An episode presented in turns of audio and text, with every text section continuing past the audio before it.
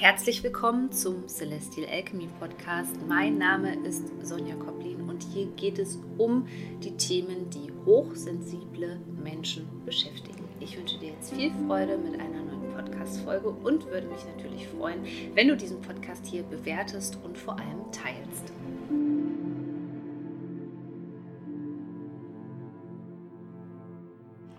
Hallo und herzlich willkommen in der Stierzeit die noch bis ja, Mitte Mai, könnte man sagen, 2023 stattfindet. Das bedeutet also, die Sonne befindet sich im Stier, bloppt höchstwahrscheinlich bei vielen Menschen aufgrund dieser globalen Krise, in der wir uns ja immer noch befinden, die Frage auf, bin ich eigentlich abgesichert? Fühle ich mich sicher? Habe ich so etwas wie Urvertrauen?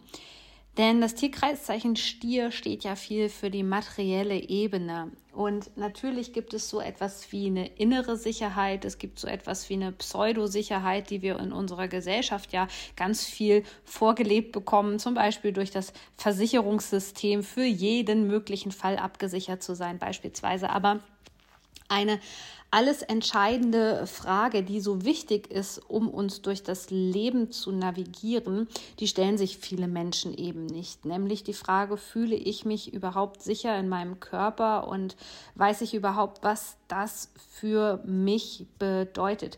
Genau diese Frage, auf die gehe ich näher auch im aktuellen Kurs Wounded Soul ein, wo es um das Thema Trauma verstehen geht. Und ich möchte auch heute diese Frage, genau diese Frage eben aufgreifen, weil ich als äh, hochsensibler Mensch damit auch oft konfrontiert worden bin und ich gemerkt habe, dass ich zwar über die Persönlichkeitsentwicklung über die Jahre immer stabiler geworden bin, aber ähm, wenn man bestimmte Punkte sozusagen in mir angetriggert hat, dann ging es auch mal ganz schnell wieder ähm, ja in die Tiefe. Vielleicht kennst du das von dir selbst, wo man das Gefühl hatte, da komme ich erstmal gar nicht so schnell wieder raus. Und so versuchen wir eben auch ein Leben lang uns um diese Punkte herum zu schlängeln und zu drücken. Und manchmal ist es dann wirklich ähm, wie so ein äh, Wassertopf, den man aufgesetzt hat fürs Nudelwasser beispielsweise und der Deckel ist noch drauf und man weiß ganz genau, ähm, ich hätte eigentlich jetzt mal langsam den Deckel abnehmen müssen, weil sonst wird es überlaufen und es läuft schon wieder über und es läuft alles auf die Herdplatte. So kann man sich das so ein bisschen vorstellen. Diese Punkte, von denen ich spreche, wo wir uns ständig versuchen, uns drumherum zu schlängeln, das sind die sogenannten äh, seelischen Wundpunkte. Und immer wenn wir von seelischen Wundpunkten sprechen, dann spreche ich eben auch von Trauma. Und bei mir geht es ja auch überwiegend um das Thema Psychotrauma. Also nicht um ein Ereignis, um ein ähm, Schocktrauma, sondern es geht bei mir wirklich um das, was nicht so sichtbar ist. Also ein Trauma in Form von Kindheitstrauma beispielsweise durch narzisstischen Missbrauch und so weiter und so fort. Ja, denn das sind genau die Punkte, die eben nicht sichtbar sind. Und die sind deswegen auch sehr schwierig zu greifen und sie brauchen eine ganz besondere und auch eine ganz spezielle Zuwendung. Und diese Zuwendung, die funktioniert eben nur, wenn wir uns selbst besser verstehen, wenn wir unseren Körper besser verstehen, wenn wir unsere wunden Punkte, also auch Triggerpunkte kennenlernen. Wie reagiere ich auf etwas? Warum reagiere ich so? Warum fängt mein Körper auf einmal an zu zittern? Warum bleibt mir die Luft zum Atmen weg? Warum atme ich auf einmal ganz flach? Warum bin ich gerade nervös und laufe die ganze Zeit im Raum auf und ab? Wieso fühle ich mich abends müde und kann doch nicht richtig abschalten und einschlafen? Ja, und das Erste, wo man beginnen kann, um auch den Begriff der Sicherheit zu klären, ist zu schauen aus der Sicht des Nervensystems, wie wir uns eigentlich durch den Tag navigieren. Und das ist ganz, ganz simpel und das haben wir eigentlich mit den Säugetieren sozusagen gleich. Das bedeutet, was ständig abläuft in uns, was wir aber so als Menschen, wir sind ja auch sehr verkopft immer und sind immer sehr viel im Verstand unterwegs, was wir eben gar nicht wirklich wahrnehmen, ist, äh, dass unser System eigentlich die ganze Zeit unterscheidet zwischen bin ich in Gefahr? Bin ich in einer Bedrohung und bin ich gerade sicher? Und es ist eben nicht so leicht, wie wir das manchmal draußen vorgelebt bekommen, ähm, dass es darum geht, dass man jetzt gerade über die Ampel gehen möchte und ähm, ja, es kommt ein Auto und äh, ja, sieht nicht, dass rot ist und äh, ja, es kommt auf dich zugerast und dein System merkt, oh, Bedrohung und ich bleibe einfach jetzt stehen und laufe jetzt nicht, obwohl die Ampel grün ist, ähm, über, äh, ja, ähm, über die Straße sondern es ist durchaus komplexer. Das heißt, wenn wir zum Beispiel im frühen Kindheitsalter Situationen erlebt haben, die auf uns bedrohlich gewirkt haben, zum Beispiel auch ähm, wirklich so Taktiken von Narzissten, Liebesentzug, ja, das Silent Treatment, also dass wir mit Schweigen bestraft werden sozusagen oder vielleicht auch mit herablassenden Blicken, dann war das früher in unserer Kindheit eben etwas, was wir mit Bedrohung assoziiert haben, weil wir ja von unseren Bindungspersonen, also ich spreche hier von narzisstischen Vätern und Müttern oder vielleicht, dass sogar beide Eltern Narzissten waren, dann spreche ich eben davon, dass das, ähm, ja, Bindung ist das Allerwichtigste in den ersten Jahren, der Bindungserhalt, ähm, dass unser Körpersystem gesagt hat und ähm, ergo unser Nervensystem, oh Gott, das ist ähm, eine Bedrohung für uns, ja, wenn wir uns jetzt nicht anpassen, ähm, wenn wir jetzt nicht einen Mechanismus finden, uns da durchzuschlängeln, dann äh, könnten wir sterben. So, und diese Versorgungsängste im Grunde genommen, die spielen dann im Erwachsenenalter immer noch eine große Rolle und prägen unser Sicherheitsgefühl. Das bedeutet, sobald du wieder einen Narzissten hast, vielleicht noch gar nicht mal in einer partnerschaftlichen Beziehung, sondern am Arbeitsplatz, wo du wieder ähnliche Mechanismen erkennst, ja, also vielleicht auch gar nicht auf einer bewussten Ebene, dass dir das so bewusst ist, du fühlst dich nur eigentlich unwohl, dann fängt auch dein Körper an zu reagieren, weil der einfach sagt, wir sind hier nicht in Sicherheit. Du bekommst dann vielleicht Schweißausbrüche oder du merkst einfach, dass du erstarrst, also dass du am liebsten ja ähm, dich nur am Arbeitsplatz aufhältst und gar nicht mehr aufstehen möchtest, dass dir das unangenehm ist, zum Beispiel dann aufzustehen, ja, dass du dich ganz starr einfach fühlst oder aber, ähm, ja, dass die Hände und die Füße, dass die auf einmal ganz kalt werden. Wie gesagt, klassischerweise fängt man auch an zu zittern, aber oft denkt man einfach, es ist, ja, es ist zu kalt. Ähm, oder versucht es sogar zu unterdrücken, weil das einem vielleicht auch peinlich ist, wenn man nicht möchte, dass der Kollege sieht, dass man auf einmal anfängt zu zittern und irgendwelche körperlichen Reaktionen zeigt. So, und wir nehmen diese körperlichen Reaktionen im Alltag eben nicht ernst, weil wir erstmal denken, okay, eigentlich so ein klassisches äh, Bedrohungsszenario, wie das gleich ähm, die Welt untergeht, dass ein Krieg ausbricht oder was auch immer, das ist eigentlich gerade aktuell gar nicht da aber der Körper reagiert auch. Ja, trotzdem. Das hat natürlich viel mit unserer Vergangenheit zu tun, mit dem, was wir erlebt haben, mit dem, was unser Körpersystem als Bedrohung wahrnimmt. So, und wenn wir das nicht klären, dann kannst du dir vorstellen, dass das uns ein Leben lang begleitet. Es begleitet uns durch absurde Situationen, wo man sich überhaupt nicht mehr herleiten kann, woher kommt das auf einmal.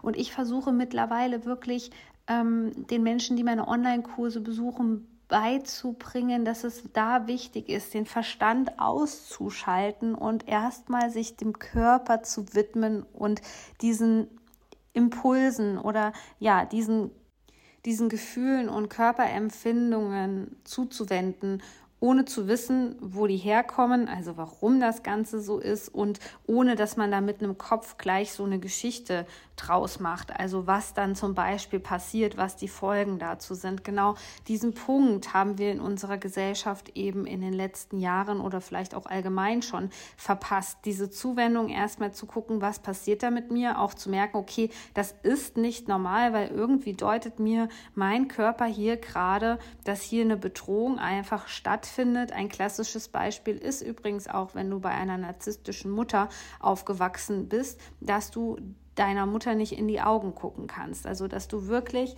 ähm, ja Angst davor hast, diesen Augenkontakt beizubehalten und dass dadurch eben ja daraus so eine leichte Flucht auch im Körper resultiert, was auch schon Anzeichen ist von ich fühle mich nicht wohl. So, und jetzt ist die Lösung eben nicht zu sagen, ich gucke der Person äh, direkt in die Augen, sondern die Lösung ist eben erstmal zu gucken, okay, also wie bringe ich meinem Körper im Grunde genommen bei und wie kann ich da umlernen, wie kann ich neue, ähm, neues Lernverhalten installieren in mir selbst, dass das aktuell eigentlich keine Bedrohung mehr darstellt, sondern das ist etwas, was von früher kommt, aber mittlerweile bist du ja wieder in der Situation, dass du für dich handeln kannst, für dich einstehen kannst, hoffentlich für dich selbst sorgen kannst und Grenzen ziehen kannst. So und dieser ganze Punkt, der wird eben oft übersprungen, weil wir in unserer Gesellschaft nicht wirklich lernen, wie wir damit umgehen. Und das hat auch viel mit dem Thema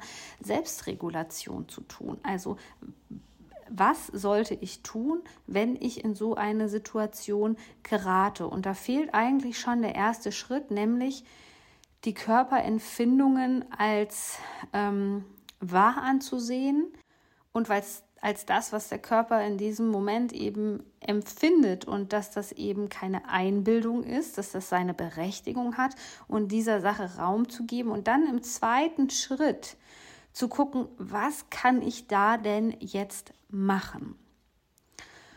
Und das sind dann so kleine Dinge wie Übungen, sich im Raum zu orientieren, ja, um wirklich dem Nervensystem zu signalisieren, ich bin in Sicherheit sich in gewisser Art und Weise wieder zu erden, indem man beispielsweise die Schwerkraft wieder fühlt.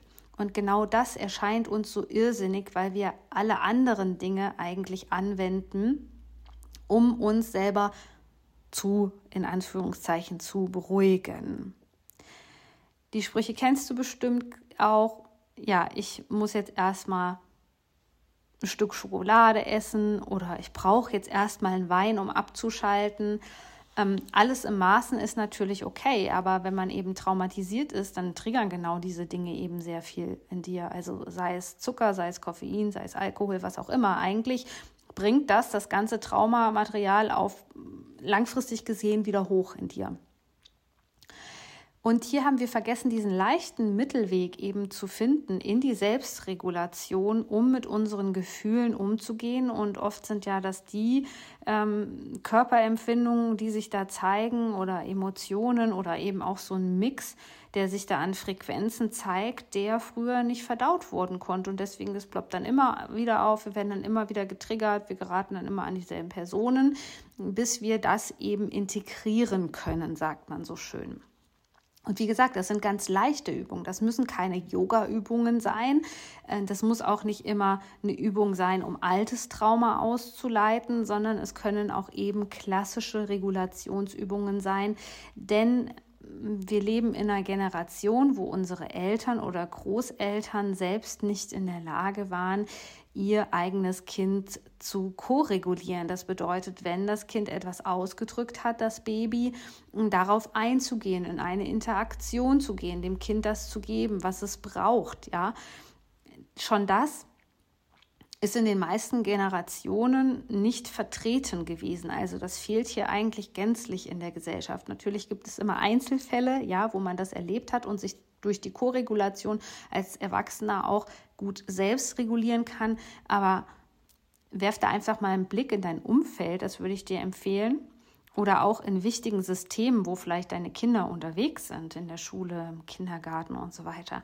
Und guck dir dort mal die Autoritätspersonen an und schau dir mal an, sind die reguliert? Also können die auf Bedrohungen oder auf solche krassen Empfindungen oder auf Ereignisse ähm, wirklich gut umgehen oder werden die dann aggressiv oder machen die gar nichts? Also sind das Duckepeter? Sind das Leute, die sich wegducken? Auch das sind sozusagen alles, könnte man sagen, Antworten auf traumatische Ereignisse, meistens von früher, die sich eben immer wieder irgendwo ähm, ja, zeigen. Und es ist eben so, unser System ist eben sehr intelligent und es versucht eben zu 90 Prozent der Zeit natürlich der ganzen Sache aus dem Weg zu gehen und sich zu sagen, oh Gott, ich möchte damit nichts zu tun haben, es fühlt sich ja super unangenehm an und oh Gott, werden wir das überhaupt hier ähm, überleben, diese unangenehmen Sachen und dann machen wir eben auch ganz komische Sachen. Wir reagieren auch zum Teil ganz komisch. Wir reagieren auch vielleicht so, wie wir uns eigentlich gar nicht verhalten würden oder verhalten möchten weil eben im Hintergrund dieses unverarbeitete Trauma sozusagen angetriggert worden ist. Und es ist eigentlich theoretisch diese Übungen, die wir dann anwenden, wie ich sie dir in Wounded Soul zeige, eigentlich sind die ganz einfach. Sie sind ganz, ganz, ganz simpel. Sie sind zum Teil ganz kurz. Also es sind nur einige Sekunden, wo du das anwenden äh, musst, das Ganze Aber eins ist eben auch wichtig zu wissen, dass, äh, dass das ganze Zeit braucht. Also auch das kann dein Körper, je nachdem, was du für starke Ablenkungsmechanismen selbst ähm, ja, in dein Leben geholt hast, da kannst du dich auch mal gerade fragen, mit was lenke ich mich gar, gerne ab. Also es kann auch Social Media, Scrolling sein, es kann Klatsch und Tratsch sein. Also ne, wenn ich mich irgendwie komisch fühle, nicht gut fühle, wenn es sich unangenehm anfühlt, wenn ich am liebsten flüchten werde, so was mache ich dann für mich? So was habe ich für mich entwickelt für eine Strategie, ähm, dass du da einfach mal gerade achtsam dran gehen kannst an diese Frage, dir ein paar Notizen machen kannst.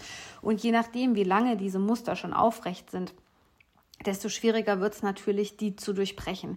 Das dauert seine Zeit, das ist auch teilweise so eine Berg- und Talfahrt, weil sich eben unser ganzes System erst daran gewöhnen muss. Das ist jetzt nicht so, dass da jemand mit einem Zauberstab kommt und dann macht man so eine Regulationsübung beispielsweise. Ganz im Gegenteil, das System wird sich vielleicht auch ein Stück weit wehren und sagen, oh, das kenne ich aber gar nicht. Ne? Wir haben doch sonst immer, ähm, ja, zum, äh, zum Glas Wein gegriffen, so, oh mein Gott, das ist neu für uns, äh, sollten wir das nicht lieber lassen? Und wenn du eben da wirklich auch die Mechanismen deines Nervensystems kennst und weißt, was da vor dir, also was da vor sich geht, und äh, wenn du dann zum Beobachter wirst, dann fällt dir das alles viel leichter, das Ganze zu verstehen. Genau. Und das ist das große Thema in meinem Online-Kurs Wounded Soul. Du kannst direkt damit starten. Es wird auch wieder eine QA geben. Ich packe dir den Link in den Show Notes und dann kannst du gleich direkt mit diesem wundervollen Kurs starten. Lies dir auch gerne die Feedbacks der Teilnehmer durch, die schon ähm, gerade diesen Kurs absolvieren oder absolviert haben.